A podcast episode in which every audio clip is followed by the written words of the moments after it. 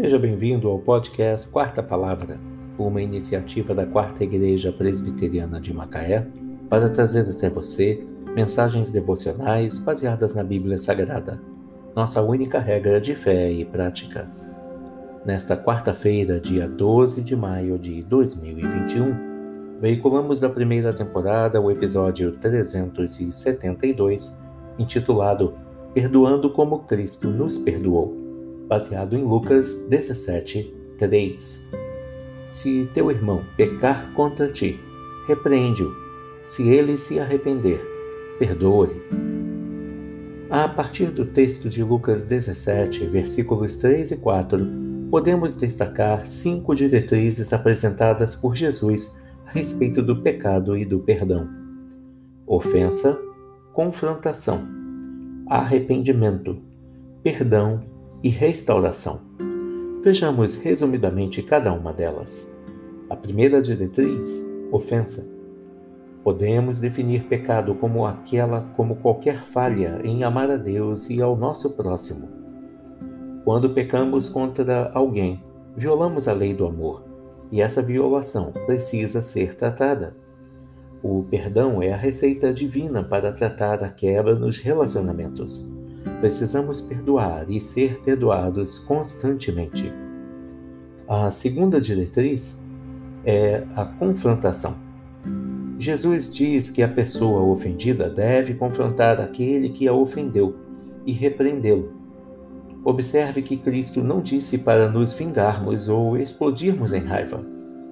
A repreensão paciente e amorosa visa o arrependimento. É Deus quem nos capacita a confrontarmos com amor. A terceira diretriz é a do arrependimento. Jesus colocou o arrependimento como condição para o perdão.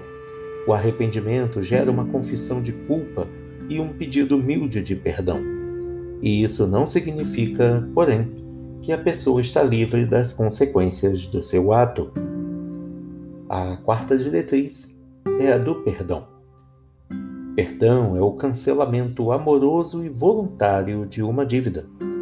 O perdão anula os motivos que causaram distanciamento, frieza, amargura entre as pessoas.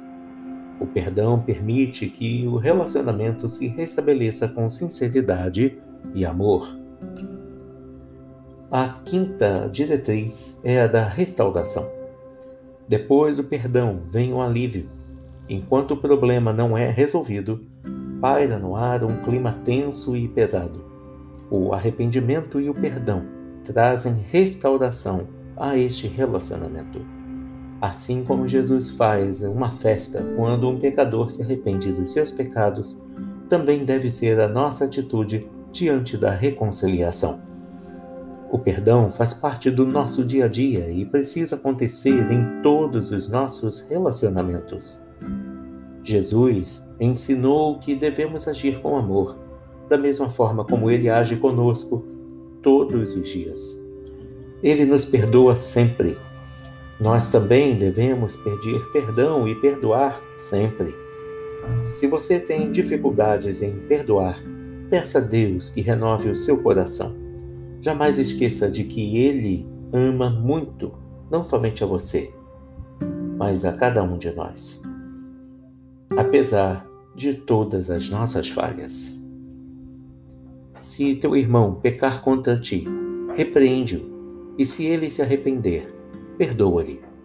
Lucas 17, 3 Perdoando como Cristo nos perdoou. Que Deus te abençoe. thank you.